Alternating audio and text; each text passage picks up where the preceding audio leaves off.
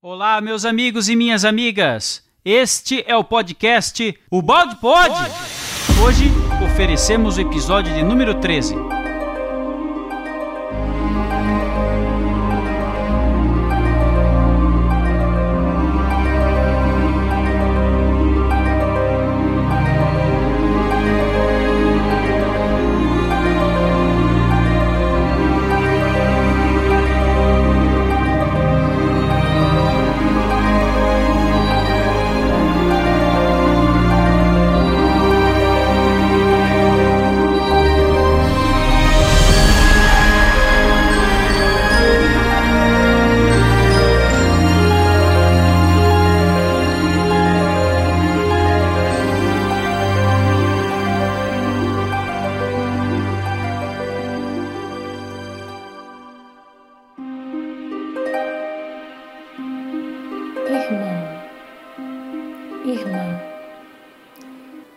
Eu te esperava. Seja bem-vindo na casa onde nasci e onde eu vivi os primeiros 24 anos da minha vida. As festas com os amigos e os sonhos de glória. O encontro com o Senhor e o caminho de conversão a Ele. A prisão, já experimentada em Perúdia, e depois aqui, na minha casa. O conflito com o meu pai, e enfim, a saída daqui. Deus me chamava a reconstruir a sua casa em mim e depois a igreja do seu filho. Era melhor obedecer a Deus em vez de obedecer ao meu pai, Pietro. Irmão, irmã, faz-te peregrino da minha casa terrena, mas caminha em direção à casa de Deus em ti, em direção à sua casa ao paraíso. Levanta e caminha. Te acompanho com o testemunho da minha vida. Sustento os teus passos com a minha prece.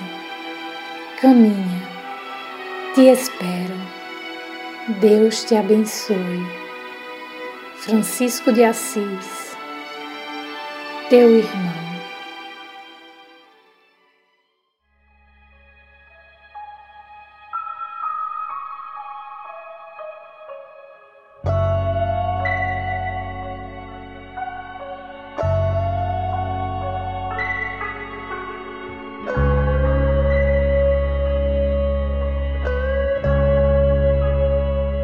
Muito bem, meus amigos, eu estou aqui então hoje com o meu amigo Neto de Itaperuá, na Paraíba, o nosso editor do Balde Pod, dedicado, sempre pronto a nos auxiliar. Neto, tá contigo, meu irmão.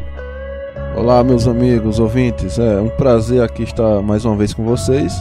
E também quero convidar para participar junto conosco um amigo, é muito franciscano ele, e o cara reza até para derrubar uma parede, ele tem que fazer uma oração. O meu amigo Luiz, lá de Niterói. e, e eu quero apresentar o meu amigo mineiro que adora um pão de queijo, muito amoroso e carinhoso, que é o Guilherme. Ah, obrigado, Luiz. Eu rezo aqui é pra comer o queijo canastra, viu, rapaz? Aqui a gente não, quase não encontra do nosso queijo aqui, você acredita? Mas enfim, eu quero apresentar para vocês, é um prazer estar aqui, um abraço a todos que estão ouvindo, apresentar o verdadeiro coração. Quem é o coração desse grupo aqui, sem dúvida nenhuma, é Elemara, lá de Porto Alegre. Um beijo, Ele. Obrigada, Gui. Imagina vocês, vocês moram todos no meu coração. E eu aqui, pessoal, quero apresentar o nosso comandante mor, o grande, nosso, o homem que é o mais uh, reunidor de pessoas maravilhosas aqui do grupo, que é o Clairton, o Tom de Porto Alegre. Obrigado, meus amigos. É uma alegria enorme estar aqui com vocês. Nesse capítulo 13, estamos com um episódio muito especial e diferente. Queremos fazer um link com duas amigas que moram fora do Brasil elas estão lá na Itália e vão falar agora aqui com vocês. Vou chamar a Adriana e a Teca. Olá, meus amigos. Eu sou a Adriana. Falo de Foligno, da cidade natal do professor Pietro Baldi. Nesta manhã, vim visitar um lugar muito especial para mim com a amiga Teca. Este lugar é uma igrejinha que estava abandonada na época de Francisco. E ele resolveu usar esse lugar para acolher e auxiliar os leprosos da época. É uma igrejinha de simplicidade franciscana, no meio do campo, com os barulhos do campo, dos animais, que nos faz entrar em perfeita sintonia com a criação divina. Os peregrinos que vêm até Assis buscam, na sua grande maioria, os despojos físicos de Francisco para pedir graças a si mesmo, olvidando a mensagem de Francisco, que é a doação de si mesmo em benefício do próximo. Neste lugar, esse convite é forte, é claro, que chega a ser até impossível negá-lo.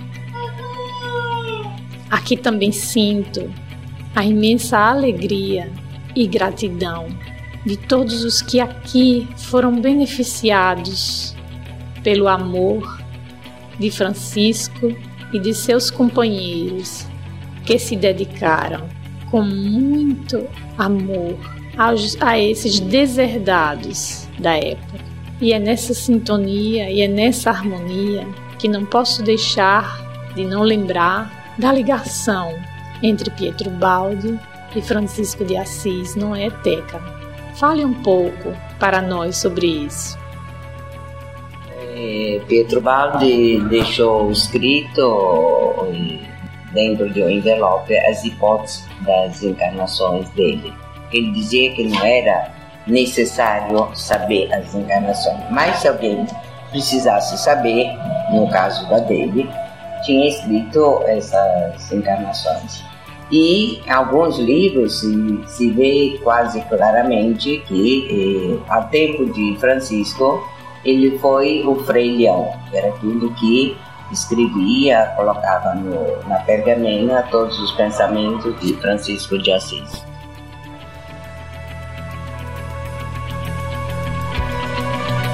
E hoje faremos o estudo do capítulo número 13, intitulado O Funcionamento da Lei, da obra A Lei de Deus, do professor Pietro Baldi.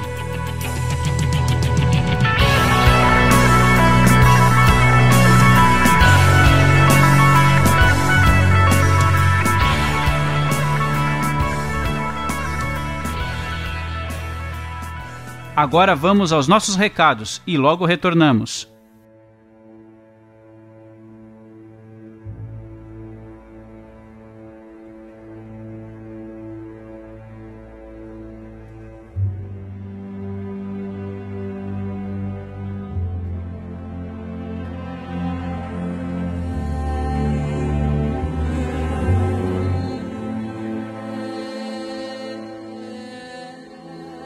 Caros irmãos e irmãs do Portal Pensar, a família do Portal Pensar vem noticiar o desencarne de um dos nossos integrantes, do nosso querido e amado irmão Márcio Araújo, lá de Acreúna, Goiás.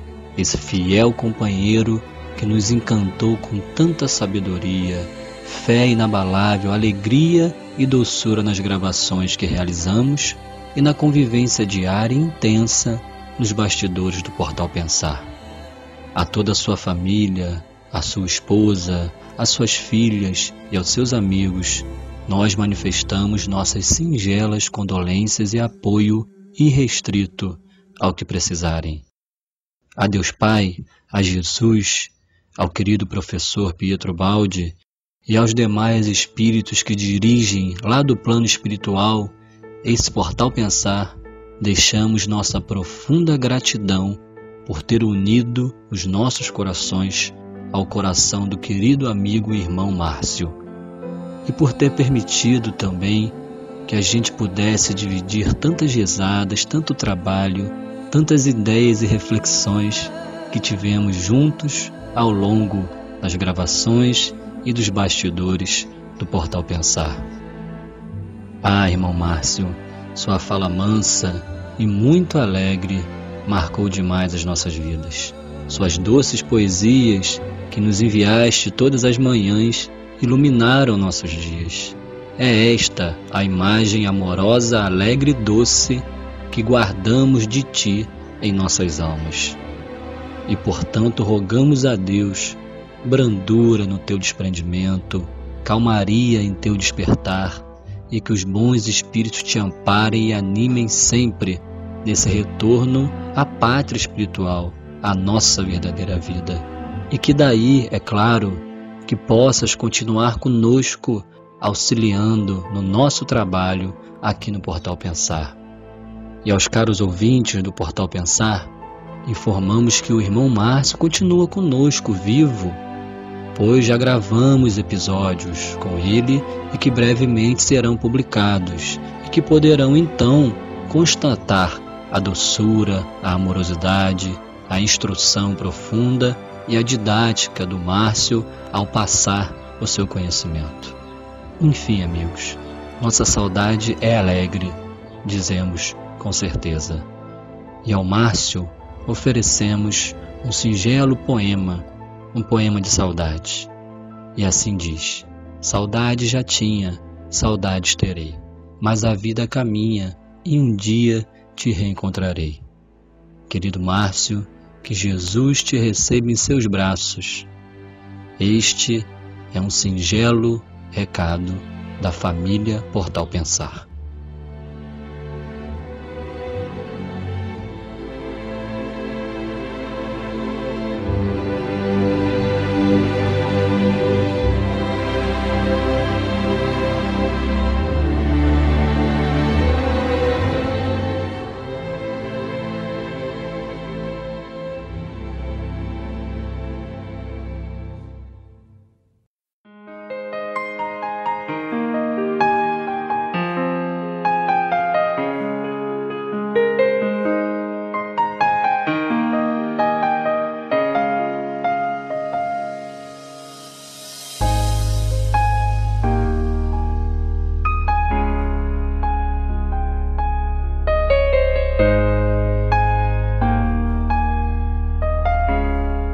Capítulo 13 O funcionamento da lei.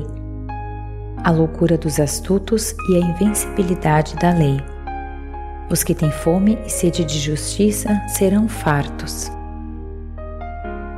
Afirmamos até agora não somente a presença de uma lei que dirige os fenômenos do universo e também os da nossa vida e conduta, mas estudamos ainda a técnica do funcionamento dessa lei e o modo como é possível corrigir os erros do passado.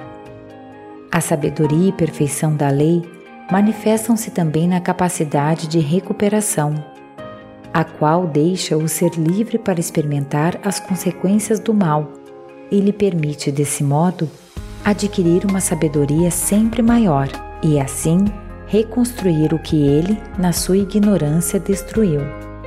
Essa lei é universal e tem de estar presente, funcionando em todos os pontos do universo, tanto mais quanto este, na sua evolução, já chegou aos níveis da vida, da inteligência e do espírito.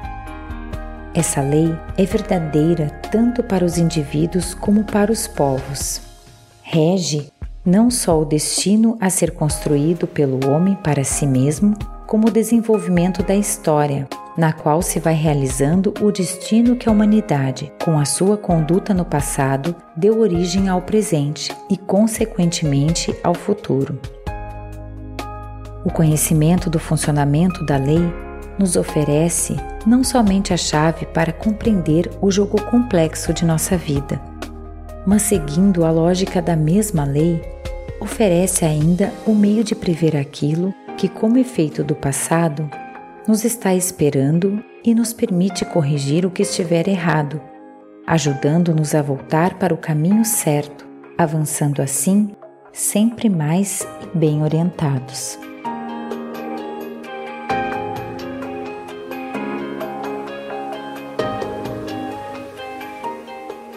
Olá, meu amigo Neto, qual a sua pergunta para esse parágrafo? Olá, eu queria fazer a minha pergunta aqui para vocês sobre o que o Balde fala aqui, né, nesses karmas coletivos e karmas individuais. Eu gostaria de saber se é possível a gente se livrar do, de um karma que está programado coletivamente para é, se eu estiver no meio de, desse karma coletivo, se existe como eu se desvincular dele e ter responsabilidade somente individual sobre o meu destino. Não sei se isso também é bom, é, se desvincular, ou se é melhor permanecer em conexão com todos.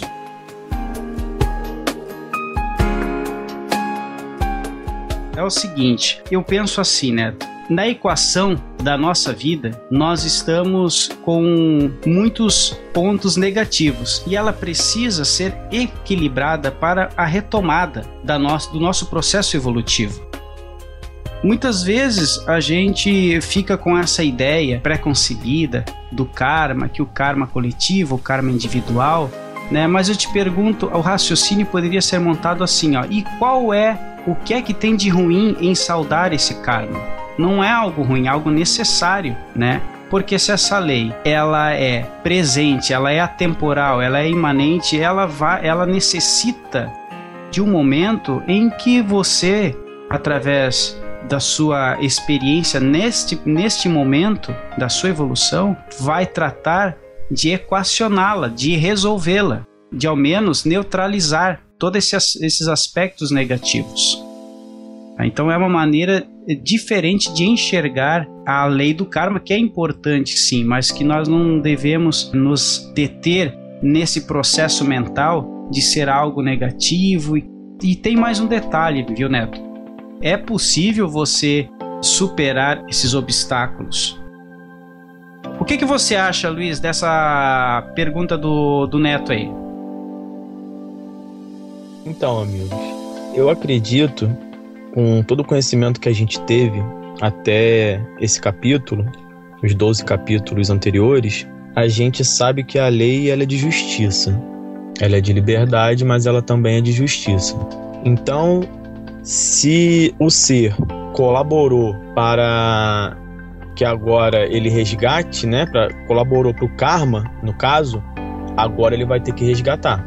Não vai ter jeito, porque a lei ela é de justiça.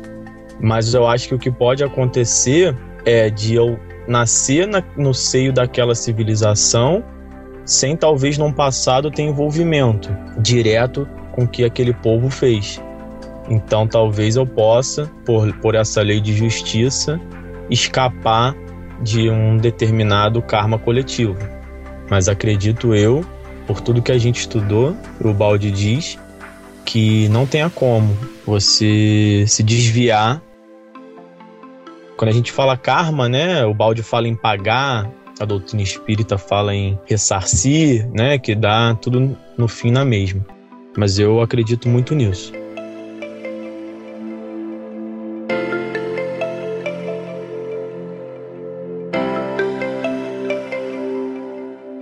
Bom, Neto, eu, eu queria, é, levando só um ponto além, talvez, do que o Luiz citou, que é sem dúvida muito, muito válido, né? O Tom também.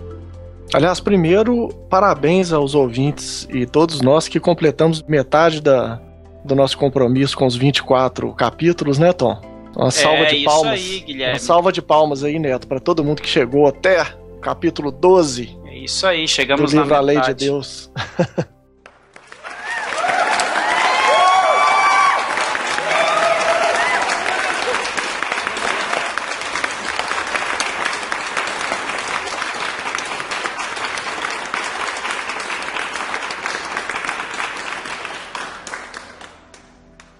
É verdade, bem lembrado. A gente não imaginou que ia chegar nesse ponto com mais entusiasmo do que quando a gente começou, não é verdade? É, exatamente. Estamos aprendendo aí pouco a pouco e o trabalho está fluindo bem. Bom, eu só queria lembrar aqui o seguinte, sabe, Neto? Eu, eu acredito que é possível evadir-se, sim, da justiça, do peso da justiça, da lei, pelas portas da misericórdia. É, Jesus nos, nos falou que o, o amor cobre a multidão dos pecados, né? E tem uma passagem específica em que ele, é, sendo questionado pelos fariseus, né, é, aos discípulos, por que, que o vosso mestre come e bebe com os publicanos e pecadores? E Jesus lhes disse: E depois e aprendei o que significam estas palavras: misericórdia quero e não sacrifício. É naturalmente que no nosso nível evolutivo, muitas vezes a justiça nos pesa com sacrifício. E é possível evadir-se desse sacrifício de uma certa maneira, adoçando o coração, se tornando manso e adotando ações de amor, de renúncia, de maneira que as portas possam se abrir pelas vias da misericórdia evitando assim sofrimentos mais dolorosos para nos trazerem o reequilíbrio, né? É interessante que Jesus, no início dessa passagem, diz aqui, indo em direção ao mar, que é o nosso destino, né? a integração com o sistema que não admite uma única falha sequer, né? Ele quer de nós a perfeição, como perfeito é o nosso Pai. Ah, perfeito. Viu, Neto? O que me faltou ali na hora que fugiu o raciocínio foi a, a, a, o amor que só alguém manso e pacífico como o Guilherme foi capaz de lembrar e a, e a, e a topeira aqui não, não lembrou. É, Neto, o que, que você acha? Consegui entender, né? É, como o Luiz falou aí e o Guilherme falou, se eu não estava envolvido diretamente na, no que aquele povo estava fazendo, a lei não vai cobrar de mim. Mas isso também me leva a refletir no agora. O que é que eu estou fazendo agora? Para que no futuro eu não venha a ter novamente uma coisa negativa para ressarcir por causa da, da minha injustiça com o que eu fiz agora. Eu tô me melhorando, tentando ser um. Tentando me tornar melhor, tentando evoluir, se conscientizar, né? Do bem e, do ser filho de Deus que eu sou. Mas ao mesmo tempo a gente vê que a sociedade ela está ainda sendo coletivamente má, né? Com essa política essa corrupção que está tendo muito no país e várias, várias e várias é, coisas negativas que vamos ter que resgatar no futuro. É possível que eu me desvincule e, e no futuro eu não, eu não, não preciso pagar por isso. É possível eu me desvincular da sociedade de maneira que eu é, viva individualmente, fazendo bem coletivamente e que eu não possa passar novamente por um, pagar essa dívida? Vocês entenderam? Sim, Neto, perfeitamente. Veja só, meu amigo. É por isso que o professor Ubaldi nos apresenta vários modelos. Um dele é o modelo né, é, da subida, da evolução em espiral. Tá? Então, muitas vezes, Neto, hoje a gente observa determinado evento com uma maneira é, de sofrimento, de dor. Mas se você tiver num, num estágio evolutivo mais, mais avançado, você não vai encarar essa mesma vivência, ou mesma oportunidade com esses olhos que nós temos hoje. Né? Mesmo porque uh, você vai ter, vai ter acessado consciências superiores e você vai, vai ser um missionário. Vai ser um missionário. O intuito é auxiliar a todos, então você não vai estar sofrendo na mesma intensidade com que o, outros irmãos estejam sofrendo. E outra variável é essa ev jornada evolutiva em espiral. Nem todos sobem em linha reta, né? Nem todos aceitam o evangelho do Cristo para essa subida em linha reta. Nem todos. Mas o que a Elemara gostaria de dizer também? Por gentileza, Elemara. É, com base nessa pergunta que o Neto fez, as explicações que vocês deram, eu gostaria de saber o seguinte: se eu sou uma pessoa, tá, que eu venho para cumprir um karma coletivo, mas eu sigo sempre a lei de Deus, estou sempre dentro da lei de Deus, não tem nem dessa forma um jeito de escapar? Pois é, Lemar, é como eu estou falando para vocês. Esse raciocínio, forma de escapar, é um jeito que nós, aqui seres ainda muito evoluímos, vemos a, o negócio todo acontecer. E à medida que você for evoluindo e estiver num planeta primitivo, por exemplo, você não vai encarar os fatos desta forma. Você vai encarar com uma maneira, porque é, é o amor. Por isso que o professor é, Maurício diz no seu, no seu curso para nós que nós não sabemos ainda o que é o amor. Nós temos lapsos de amor. Quando um filho nasce, quando você conhece um, um grande amor da sua vida, são lapsos de amor, mas depois aquilo foge, nos foge, a gente cai nas teias de pensamentos e, e das nossas, dos nossos vícios. Então, à medida que você for evoluindo e crescendo neste amor cósmico universal, você não vai mais nem nem entender de, de, dessa maneira com que a, gente entende de ser um karma coletivo. Né? Você vai ser um membro, você vai ser uma peça nesse grande tabuleiro, mas um agente atuante e não um sofredor, alguém que se lamenta ou murmura, entendeu? Mas de qualquer forma tu vai passar então pela dor, tu não tem como escapar. Veja, não vai ser uma dor. Você vai ter a compaixão e vai auxiliar os seus irmãos menores essa dor que hoje a gente entende como tal e que é um, um elemento saneador presente na lei de Deus, não vai agir desta maneira em, no teu ser. Você vai sentir justamente pelos demais irmãos, mas você não vai sofrer. Né? Você vai fazer por amor. E é um amor que eu, você, talvez os nossos amigos ouvintes ainda não compreendemos, mas chegaremos lá.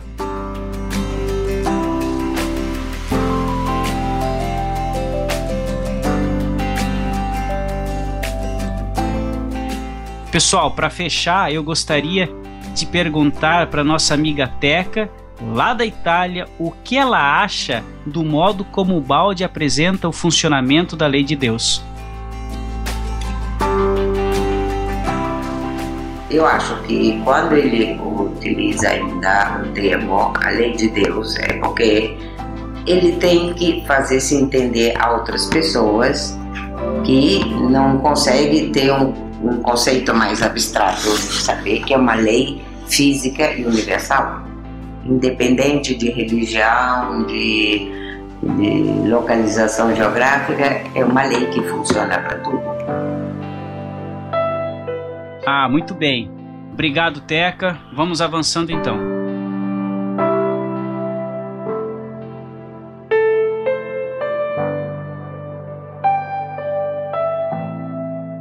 Observando qual foi e atualmente é a conduta de cada um da sociedade humana no seu conjunto, é fácil prever o que nos espera no futuro.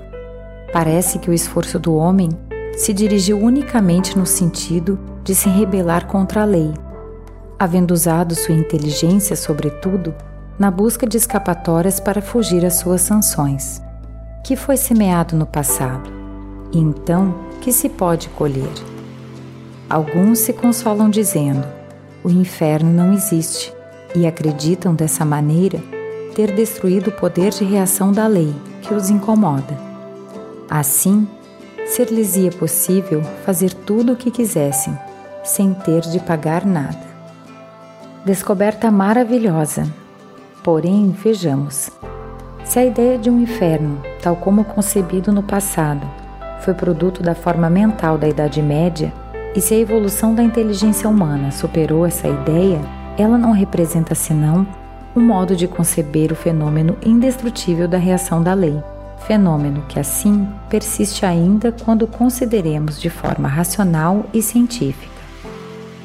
Poderemos então dizer que o inferno, no sentido em que foi concebido no passado, não existe, mas com isso não se pode crer que fique anulada a reação da lei, necessária para manter aquele equilíbrio, ou seja, sua justiça. Temos de conceber o inferno de outra maneira, mas isso não significa negá-lo, nem que ele deixe de existir para quem o merece. Em outras palavras, não há evolução de pensamento que possa admitir que alguém deixe de pagar todo o mal por ele praticado.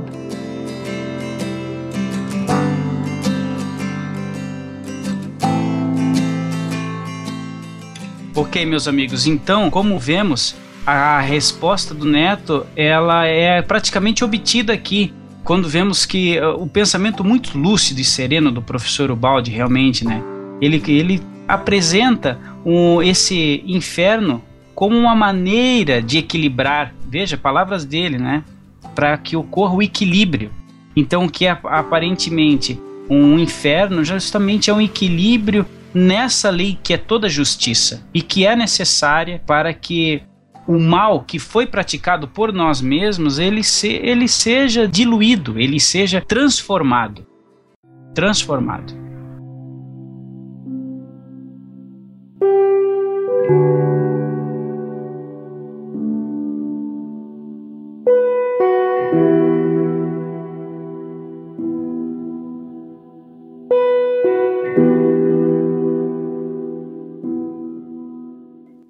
Interessante observar a atitude do mundo perante a lei. O homem a enfrenta com a psicologia do seu plano de existência, em forma de luta para vencê-la, como se estivesse tratando de um patrão egoísta e inimigo contra o qual é preciso rebelar-se, entendendo que são hábeis os que conseguem triunfar, quanto fracos e desprezíveis os que se deixam escravizar. Mas na realidade, tudo é diferente. Procedendo assim, o homem agride o seu maior amigo, que é a lei, afasta-se de Deus, que é a sua própria vida. Rebela-se contra aquela harmonia, na qual somente pode consistir sua felicidade. Quão estranho ver como grandes astuciosos da terra julgam ser possível lograr a Deus, e na sua ignorância se lançam eles próprios na armadilha construída com seus enganos. Isto porque não há inteligência nem má vontade que possa conseguir subverter a ordem e paralisar a justiça de Deus. Bem-aventurados os que têm fome e sede de justiça, porque eles serão fartos. Esta grande promessa, embora nosso mundo esteja cheio de prepotência e de injustiça, nos garante a existência da justiça, e dela seremos saciados.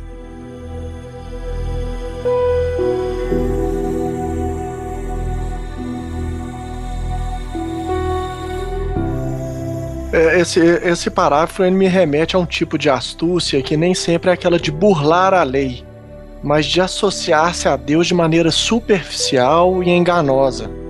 É, na, naquela, naquele trecho que eu citei, né, de Jesus dizendo que queria misericórdia e não sacrifício, o termo sacrifício, na verdade, nessa passagem é com o contexto de oferenda ou oferta no tempo.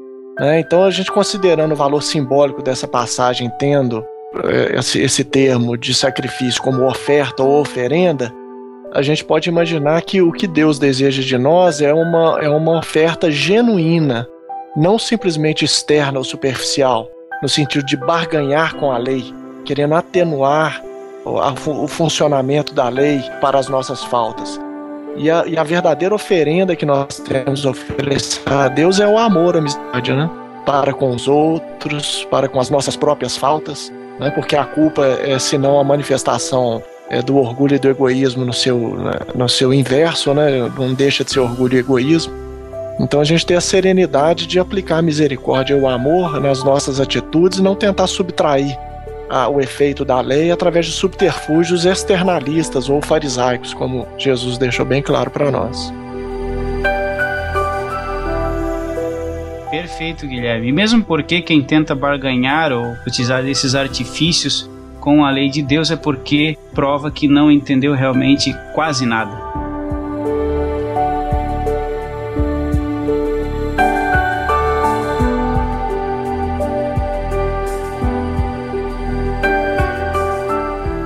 Mas os astutos do mundo querem continuar com as suas astúcias e revoltas, e assim sofrem mais, Infelizmente, esta é sua forma mental, e não há coisa tão difícil como a de sair da própria forma mental. Ninguém compreende além de suas possibilidades, além daquilo que o ser possui, porque o adquiriu com a sua experiência e evolução. Não compreender quer dizer errar e depois ter de pagar. A grandeza e a sabedoria da lei está em não ser enganada. Procurar escapatória significa, em última análise, construir para si armadilhas e nelas ficar preso. A lei está feita de tal maneira que, a cada tentativa de nos evadirmos, acabamos constrangidos à sua obediência. A lei não pode ser subjugada, nem torcida pela força. Não pode ser corrompida por dinheiro, nem vencida com armas. Não pode ser frustrada com o tempo nem desviada e defraudada em sua justiça. Não vale a pena lutar contra ela. Que pode a astúcia, a maldade, a força do homem contra uma potência imaterial, invisível, presente sempre, em todos os lugares e em todos os tempos, a tudo e a todos, absolutamente superior em inteligência, domínio e disponibilidade de recursos? Desafiar uma tal lei, julgando ser possível vencê-la, pode apenas ser fruto de uma grande ignorância. Ah, muito bem, meus amigos. Vou reposicionar aqui minha antena porque eu acho que a Adriana e a Teca têm alguma coisa para nos dizer lá de Folinho, na Itália. Tá com vocês, minhas amigas.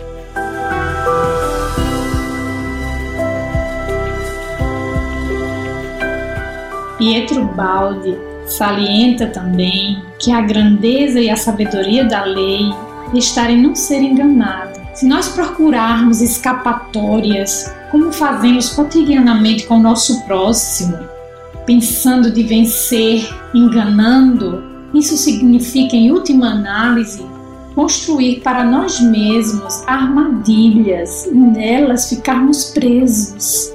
O que ele nos dá ali a entender é que, logicamente, tudo aquilo que é o nosso comportamento, seja no passado, que está gerando esse presente, e o que nós estamos fazendo hoje é aquilo que nós diríamos que seria um futuro.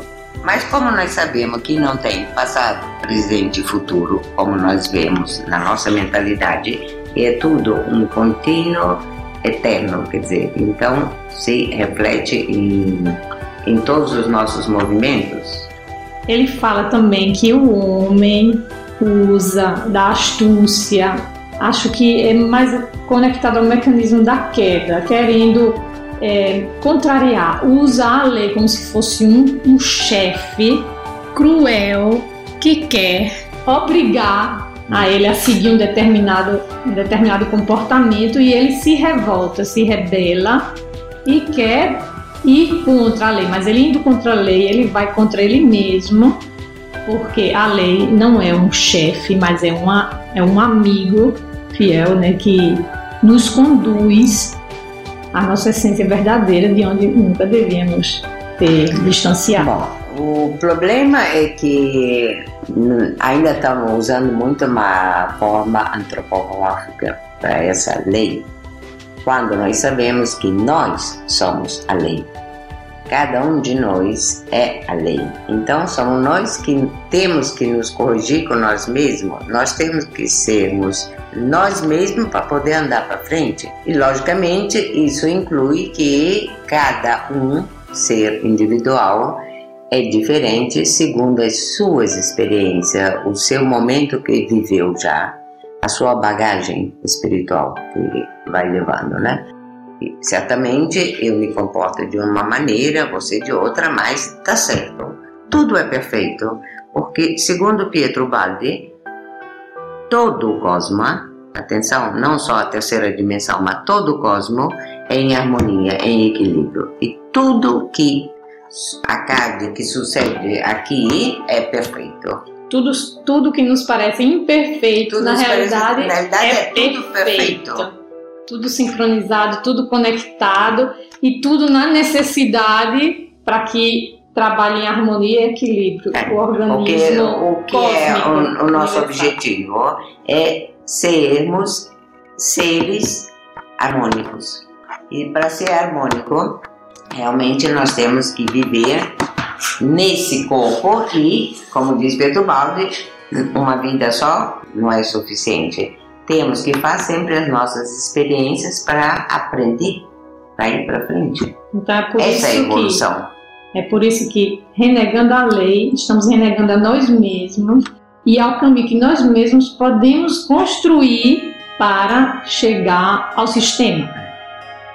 Bom, é chegar ao sistema que é a síntese de todo esse universo não é uma coisa muito fácil, porque, vamos dizer, precisamos também da inteligência humana para entender outras coisas, porque se a gente fala com as pessoas de um nível médio, é difícil entender como é a estrutura de todo o cosmos. E creio que Pietro Baldi, ainda quando escreveu o sistema, e tentando explicar de forma mais científica, até hoje muita gente não entende ainda essa estrutura desse universo, mas não só esse universo, porque são vários universos, né?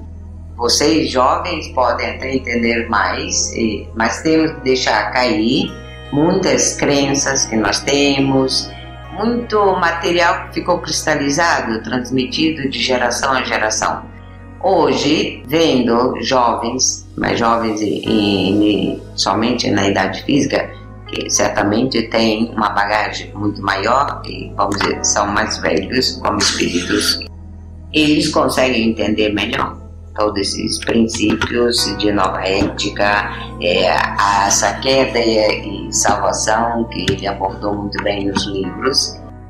Mas não é fácil para nós, principalmente se temos esse material cristalizado dentro de nós.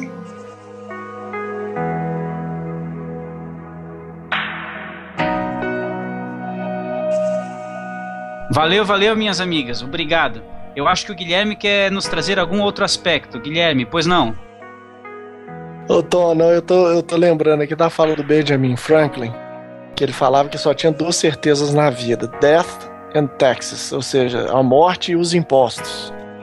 E eu fico imaginando assim, qual pessoa em sã consciência deixa de pagar, por exemplo, IPTU, achando que vai evadir-se do Estado, é, em algum momento vai conseguir algum tipo de, de perdão. Se o Estado, mesmo o nosso Estado tão desorganizado, tem todo o tempo do mundo para cobrar suas dívidas, por que, que a lei deixaria passar uma vez que ela é interna do próprio fenômeno da vida, né? Então é impossível evadir-se da, da, das consequências dos nossos próprios atos, pensamentos, palavras, gestos, tudo fica gravado em nós mesmos e a ação da lei é automática.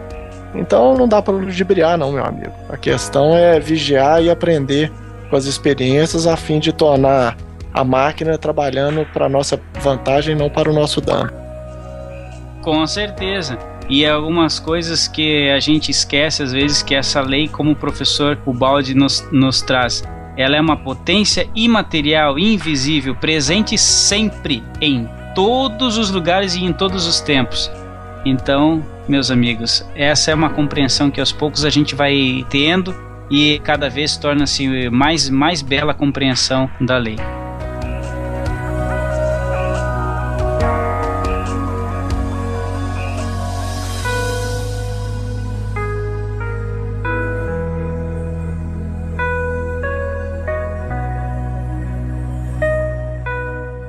Os que procuram justiça no mundo e não a encontram são a maioria.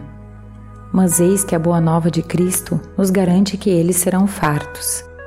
A verdadeira solução, porém, encontra-se e sempre se encontrou além dos estreitos limites de nosso mundo, de nossa vida atual nos braços da lei, em nossa vida maior, em que tudo tem de equilibrar-se conforme a justiça. Estamos aqui explicando a maravilhosa lei de Deus, anunciada pelo Evangelho de Cristo, para demonstrá-la claramente aos honestos, esmagados pela prepotência humana, e dar-lhes a satisfação de saber que, apesar de tudo, a justiça existe e será realizada. Vimos também a técnica do fenômeno, pela qual tudo isto acontece.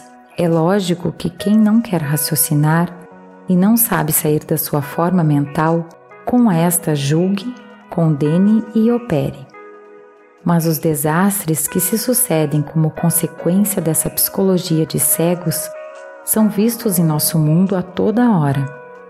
Estamos analisando tudo isso também para ensinar a não se fazer o mal e mostrar o resultado àqueles que o fazem, demonstrando como se paga pela má conduta quando enganamos os outros. Assim, nosso trabalho está apoiado integralmente na moral evangélica. Talvez os mais atrasados não tenham desejo algum desse conhecimento.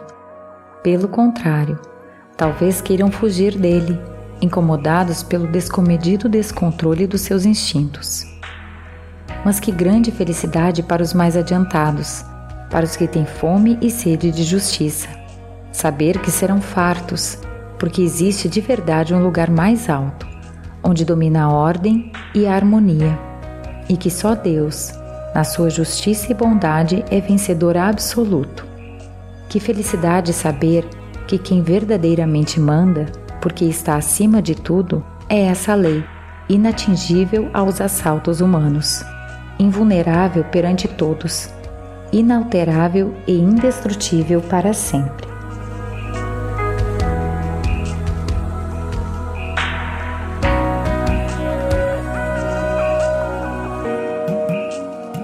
Meus amigos, realmente chama a atenção nessa parte que o professor nos diz que a lei é inatingível aos assaltos humanos, invulnerável perante todos, inalterável indestrutível para sempre. Gostaria de perguntar se a Adriana sentiu alguma coisa diferente ao ler este parágrafo.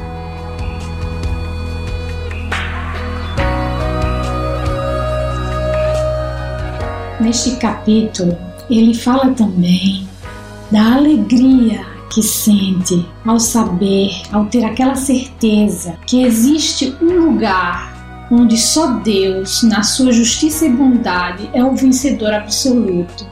É muito importante que tenhamos essa consciência, porque ali nós estamos entrando em sintonia com a vontade de Deus, que é a única vontade que verdadeiramente manda, porque está acima de tudo. Essa lei é inatingível aos, aos assaltos humanos, é invulnerável perante todos, é inalterável, é indestrutível para sempre. Gente, é muito profundo isso. Eu fico assim extasiada ao entrar em sintonia com essa ideia, porque ali a gente percebe que tudo que acontece na nossa vida é perfeito acontece no momento exato e nos dar as ferramentas que necessitamos para que possamos evoluir e compreender todo esse mecanismo, para que possamos usar essa máquina em favor de nós mesmos e de todos os que estão em nossa volta.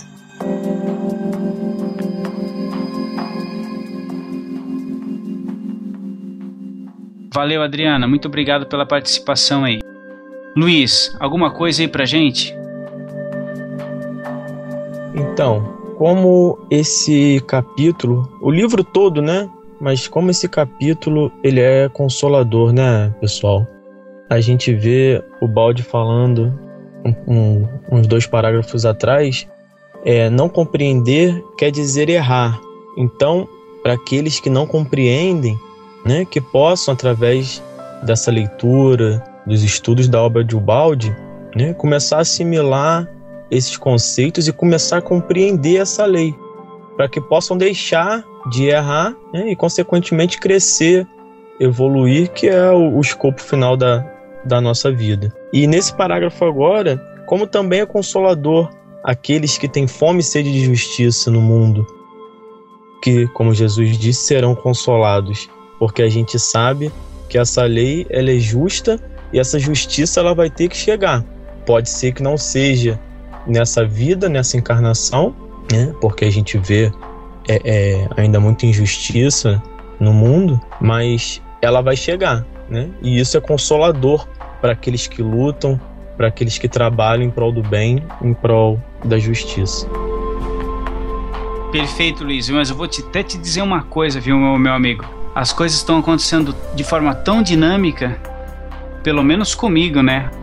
É o seguinte, eu piso na bola, não demora muito, a lei vem e me corrige. E, e, vem, vem com o chicote. Lembra, vocês lembram lá do chicote? Pois é. E eu não vejo muito, muito diferente com, com os demais, os demais com amigo, companheiros, hein? Porque às vezes a gente acha que, que leva, né? Na, na, ou vai ser uma outra existência corporal que a, que a gente vai tratar de, de saudar, só que parece que as coisas estão mais dinâmicas, né? Que a coisa está andando é. mais, mais rápida. Né? O que, que você acha, Guilherme? Ô, Tom, é, pois é não, é, não é só essa questão, não sabe? Eu entendo a, a posição do Luiz de, de, posicionar a questão da justiça no tempo, só que o, o funcionamento da justiça é imediato. A questão é a sensibilidade de quem agiu para perceber a realização do, da, né, da, da, da consequência. Então, uma pessoa mais sensível, se ela for grosseira com alguém, imediatamente ela vai ter uma dor de cabeça, por exemplo, porque ela já está mais sensível. A pessoa que não está tão sensível ainda, ela vai precisar que o tempo haja, a consequência já está nela. Só que ela vai precisar que o tempo haja e vá filtrando e se tornando cada vez mais denso aquele resultado, até que atinja o nível da sensibilidade dela. Então pode ser uma doença física, pode ser o ato de violência de um terceiro em relação a ela, pode ser um, um resgate coletivo, no qual ela está ali no meio de uma confusão e ela é de alguma maneira afetada por aquilo, ou seja, a única diferença é que naquele momento a reação da lei está compatível com a sensibilidade dela. Só que a reação da lei é imediata ao fato. Assim que a gente comete qualquer desligue, já fica gravado imediatamente e a reação já começa de imediato. É só uma questão se vai necessitar de tempo ou não para que a nossa sensibilidade perceba a consequência.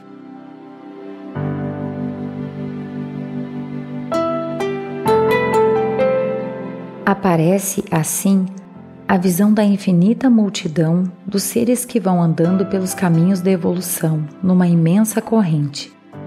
Assim como as gotas de água num rio seguem para o mar, elas vão para o mar fatalmente, porque esta é a lei. Da mesma forma, o cortejo dos seres vai para Deus fatalmente, porque esta é a lei. Eles não podem deixar de ir para Deus. Este é o caminho marcado para todos: nascer, viver, morrer, renascer, viver e morrer, outra vez levados para um lado ou outro do dualismo da existência, experimentando, evoluindo, reconstituindo-se a si mesmos, até aprender toda a lição da lei e reintegrar-se em espírito no seio de Deus.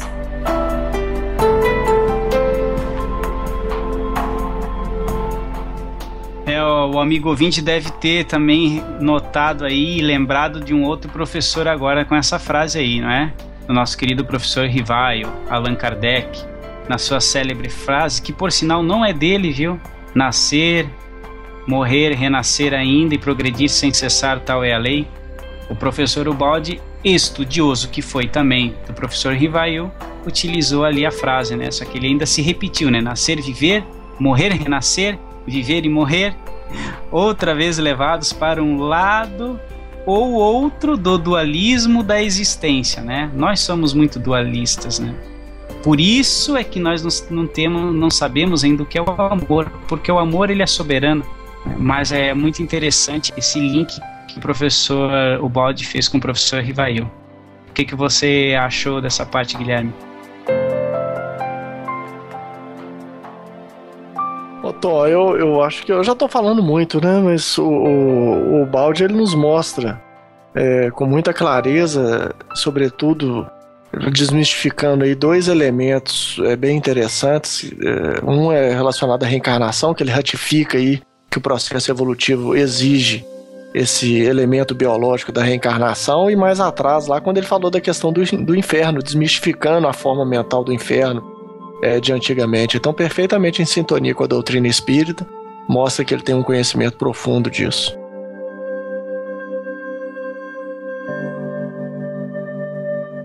Explicar a razão pela qual tudo isso acontece, e exatamente dessa maneira e não de outra, nos levaria bem longe, a um campo mais extenso, de teorias abstratas e complexas, afastando-nos da realidade prática de nossa vida que todos conhecemos. Para os interessados neste assunto, ele foi estudado até as suas primeiras causas e últimas consequências, nos livros A Grande Síntese, Deus e o Universo e o Sistema. Aqui, nessas palestras de caráter mais singelo, não é possível apresentar dessas teorias, senão as consequências que mais de perto nos tocam. Queremos com isso salientar que das conclusões práticas aqui apresentadas, como acima referimos, já foi explicada a causa primeira de onde elas derivam e a razão profunda que as justificam.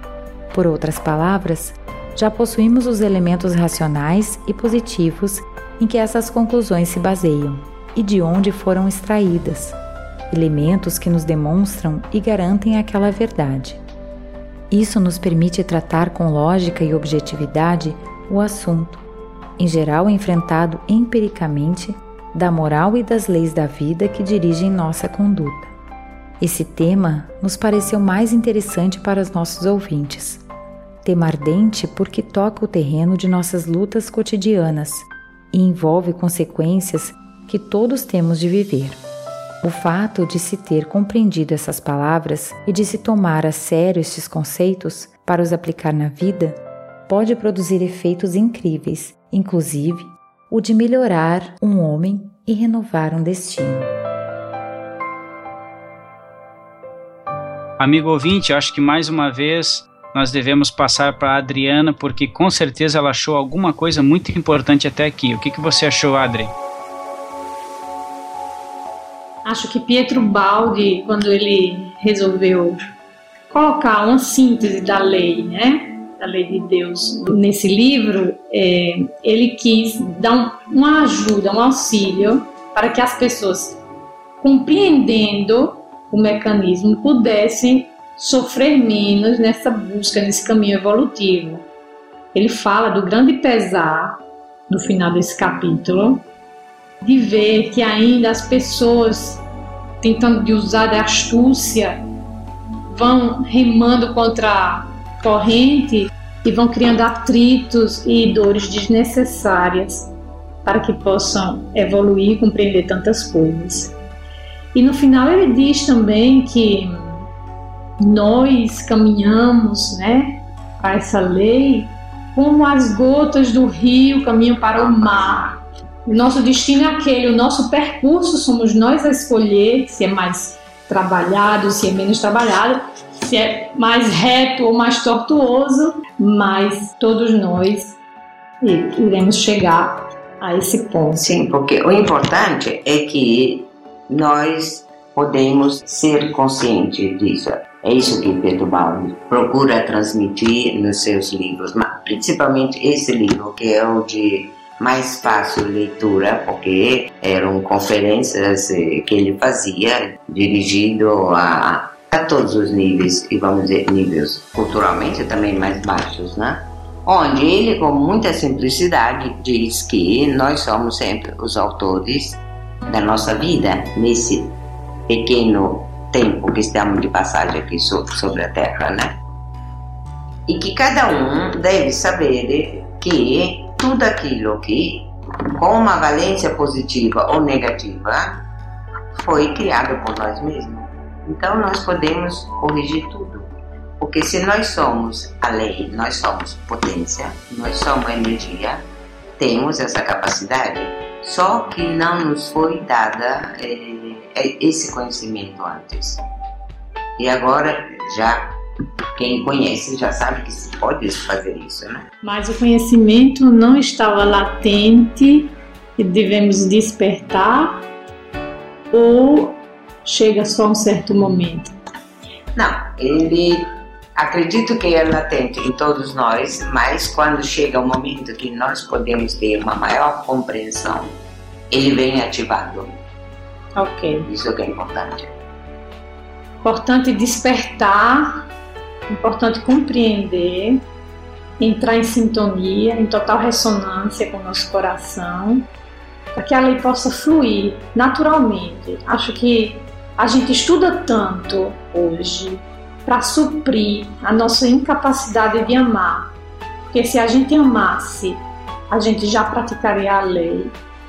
Independentemente de tantos, tantos estudos, é, de tantas. Mas o importante é aquilo que nós temos que amar primeiro a nós mesmos. Né?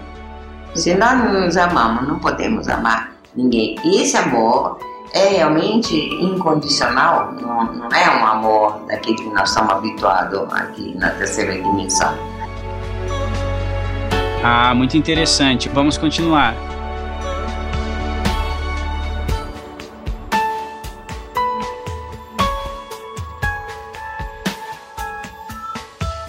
O maravilhoso é que a lei de Deus está pronta a entrar em ação em qualquer lugar, inclusive em nosso mundo interior, tão logo a aceitemos e vivamos.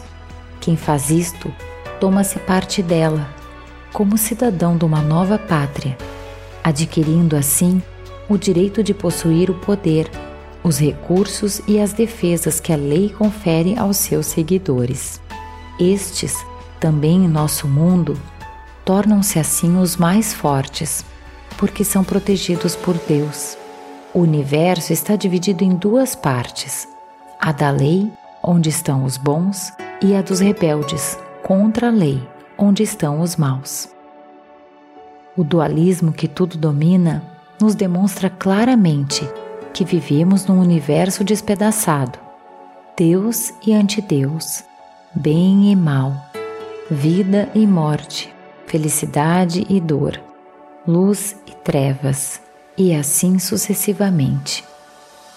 O que mais quereríamos demonstrar nessas palestras são as vantagens de pertencer do lado da lei, isto é, de Deus, e não do lado da anti-lei, isto é, do anti-Deus. Viver e agir ao lado da lei e de Deus quer dizer operar conforme a justiça. Ora, o homem que vive de acordo com a justiça sabe em consciência, diante de Deus, que verdadeiramente tem razão, e isto lhe confere total segurança. E não a possui quem, pelo contrário, não age de acordo com a justiça, conscientemente perante Deus. Essa consciência íntima de estarmos limpos, cumprindo um dever, constitui nossa força, força que nos faz vencer.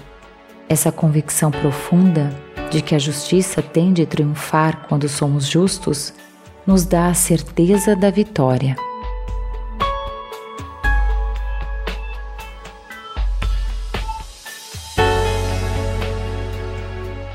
Ô Guilherme, eu não sei se você vai abordar sobre isso, mas eu gostaria que você falasse também um pouco sobre esse dualismo que tudo domina. Ô Tom, é, na verdade não, não era esse ponto especificamente que eu ia abordar, não, sabe? É, eu ia até retomar um ponto que a Elemara teve dúvida em relação à questão dos resgates coletivos e da dor, se era possível evadir-se dela. E aí eu até pergunto para Elemara, Elemara, quem que é mais forte? aquele indivíduo que deixa de passar pelas situações da vida ou aquele que, passando por qualquer situação, sente-se tranquilo e amparado? Com certeza que se passando por qualquer situação sente-se tranquilo e amparado. Porque o que passa pela vida sem sentir, sem, sem progredir, sem nada, apenas passou. Não, não cresceu, não evoluiu, não teve nenhum mérito. Exatamente, ela é exatamente nisso que constitui o fator de proteção da lei para aquele que segue a lei com determinação. Ela torna o indivíduo, independente das situações exteriores que se transformam constantemente, uma fortaleza inatingível é, para os processos menores da vida. Então, muitas vezes, a, a, o forte ele julga que o fraco foi é, é, desamparado porque ele passou por determinadas situações, mas no íntimo muitas vezes aquele fraco se encontra muito mais forte do que o forte diante de, das situações mais privilegiadas da vida, deprimido, fraco, inseguro. É? Então a, a, fortaleza que se fala aqui é preciso não, não confundir. A fortaleza ela é interior, real, ela não depende de nada externo. Então é, é nisso que consiste aí talvez a união com a pergunta do Tom, viu Tom? É a vitória sobre a dualidade. Progressivamente, a vitória sobre a dualidade e o ingressar na unidade divina.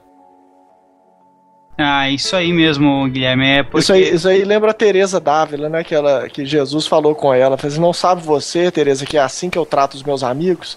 E a Teresa Dávila fala com ele, Senhor, por que tantas dificuldades no caminho? Né? E ele fala assim, não sabe que é assim que eu trato os meus amigos? E ela retruca, ah, Senhor, então é por isso que os tem tão poucos.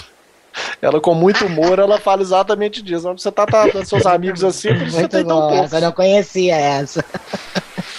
Mas é isso, eu acredito que é, que é para vencer essa dualidade, viu, Tom? É, é passar pela experiência e aguardar uma fortaleza interna que é incorruptível.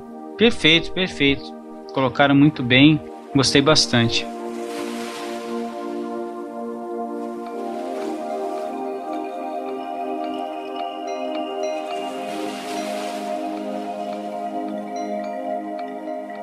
Deus protege os justos, eles merecem sua proteção. Quando um homem se coloca com a sua conduta do lado oposto ao da lei, do lado da antilei, emborca-se a situação. Deus não o protege, ele não pune, não se vinga. Deixa-o ser na posição escolhida por ele mesmo, a de quem está fora da lei. Então ele fica abandonado, sozinho, entregue apenas às suas pobres forças, o que quer dizer perdido e sob o poder de todas as forças negativas que procurarão unicamente destruí-lo. Quando as criaturas se ausentam de Deus, afastando-se dele, voltam aos seus instintos inferiores e caem, e com isso se autocastigam, agredindo-se umas às outras, mergulhando sempre mais numa atmosfera de destruição. Isso porque Deus é amor e vida, e para quem se afasta dele, não há senão ódio e morte. De tudo isso não há como fugir, porque é automático, fatal, faz parte da estrutura e do funcionamento da lei. Tudo isso fica submetido a sanções invencíveis e absolutas que o ser não pode, de boa ou má vontade, recusar. A conclusão deste capítulo é a declaração da imensa superioridade inclusive na luta pela vida do homem justo e a inferioridade daqueles que julgam ser hábeis por serem astutos entre os enganos do mundo. O primeiro está progredindo no caminho do equilíbrio, para a harmonia que constitui a felicidade. O segundo tipo desce sempre mais, abismando-se no desequilíbrio, na desordem que constituem a infelicidade. Por isso, nunca me cansarei de demonstrar as vantagens de se agir corretamente, conforme a lei de Deus. É muito doloroso ver o mundo cair em tantos sofrimentos pela ignorância de uma coisa tão importante e evidente: a presença e o funcionamento dessa lei. Quem compreendeu tudo isso não poderia deixar de se perguntar: como é possível que, para aprender uma lição tão clara, sejam necessárias tantas dores e desilusões? E para impelir o homem a cumprir sua trajetória evolutiva, representando o caminho da própria felicidade, sejam necessários tantos sofrimentos? Como é possível não ver que quem se rebela contra a lei de Deus não gera outra coisa senão o seu próprio dano? Por que não vê que, semeando o mal, semeia para si tantas dores? Quanto se poderia meditar a respeito de tudo isso?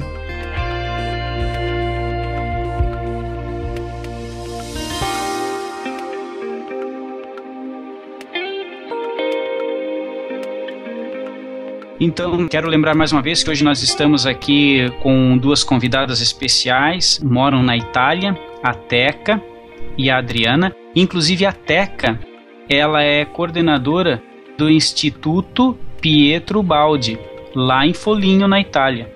E ela e a Adriana vão fazer alguns comentários agora na sequência deste parágrafo. Tá com vocês, Teca e Adriana.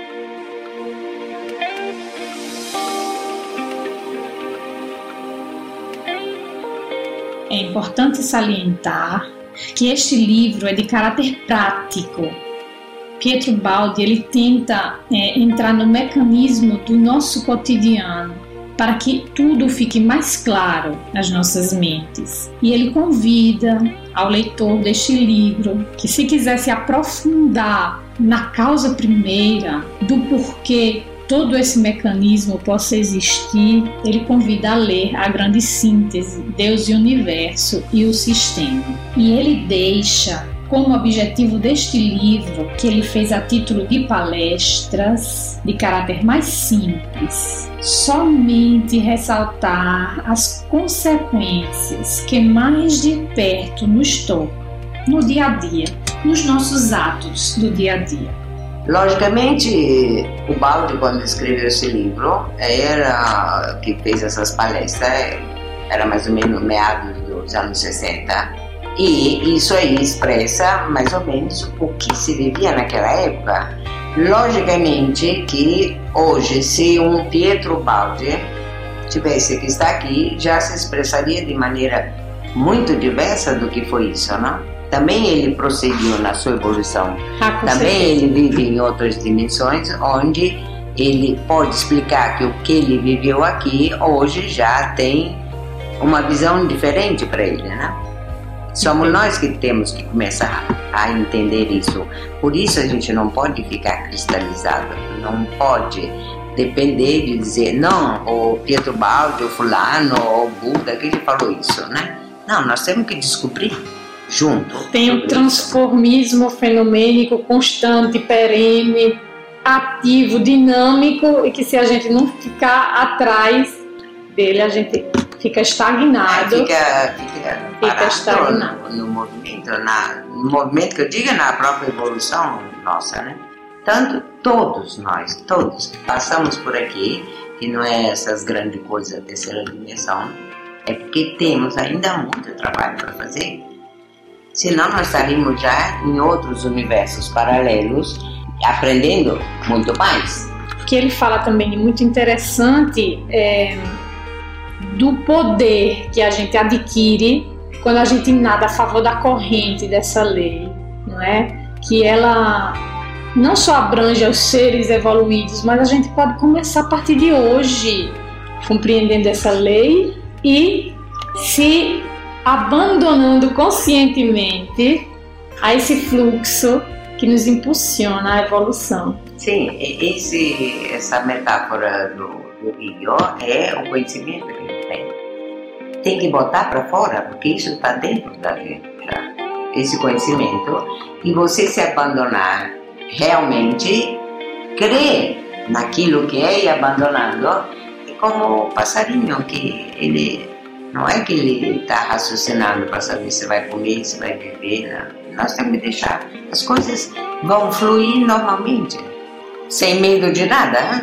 Porque se tiver medo, ninguém vai a lugar nenhum. Exato, eu acho que, que muito bloca a gente hoje é esse medo do novo, medo de perceber novos caminhos, novas ideias, novas correntes. E se a gente continuar assim, também vai continuar estagnado, até que chega um certo ponto que a dor é, é tão grande que nos impulsiona a voltar a caminhar. Então ele fala felizes, né, os bem-aventurados, aqueles que acreditam na justiça da lei, porque essa é uma lei incorruptível. Não adianta, não existirá nenhuma ação que a criatura possa fazer que possa destruir essa lei. Então, por mais que exista injustiça, é como a gente dizia antes, Não. na nossa, porque aquele que pensamos que é imperfeito é na realidade É tudo perfeito. perfeito, né? E aquilo que pensamos que é injusto, na realidade, são consequências de nossos, de nossos, de nossos atos. Segundo a nossa visão, né? É sempre tudo justo, tá tudo, lá. Não, é tudo perfeito. Segundo Pietro Baldi, somos nós que temos visões diferentes, né? Porque para mim não pode existir o mal o bem. Porque é tudo perfeito. Se eu acho que é mal, eu estou precisando daquela, entre vírgulas, visão ali, de que é mal, para poder melhorar. E, e nós temos que lembrar sempre que nós estamos em uma dimensão que é dualística. Racionalmente, nós somos habituados a pensar branco, preto, noite, dia, bem, mal. E você só consegue entrar realmente no caminho da evolução quando você não tem mais essa diferença. Na, no conceito de que todos somos um. E todos somos um quer dizer nós somos a lei.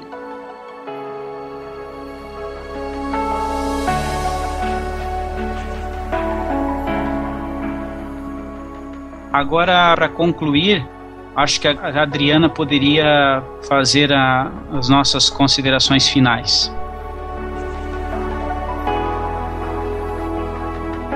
Então, podemos tirar como conclusão deste capítulo que os seres que seguem a lei, que compreendem esta lei e que querem agir dentro dela, estão imensamente superando as dificuldades, inclusive na luta pela vida. E ele fala do quanto perdemos também ao não querer seguir esta lei, ou seja, entrar em sintonia, fazer da vontade de Deus uma só com a nossa vontade. Muitas vezes é difícil porque não compreendemos a lei na sua no seu complexo, mas se buscarmos compreender e paulatinamente, paralelamente, buscarmos vivenciar a lei, estaremos potencializando a nossa proteção a nossa harmonia, a nossa ordem, tudo resultará mais fácil, porque estamos indo na mesma direção em que a lei corre. Andar contra essa direção seria ingênuo de nossa parte. E por isso Pietro Baldi é incansável no procurar demonstrar as vantagens de se agir conforme a lei, porque para ele era doloroso ver as pessoas se debaterem contra essa lei, causando, gerando sofrimentos desnecessários para que possamos caminhar em sintonia novamente com esse organismo que é Deus.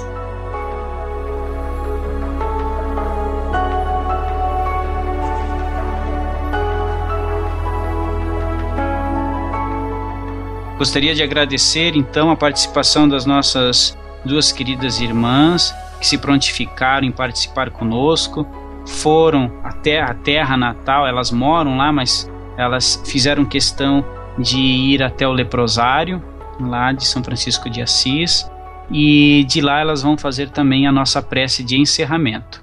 Muito obrigado a todos e até o próximo episódio.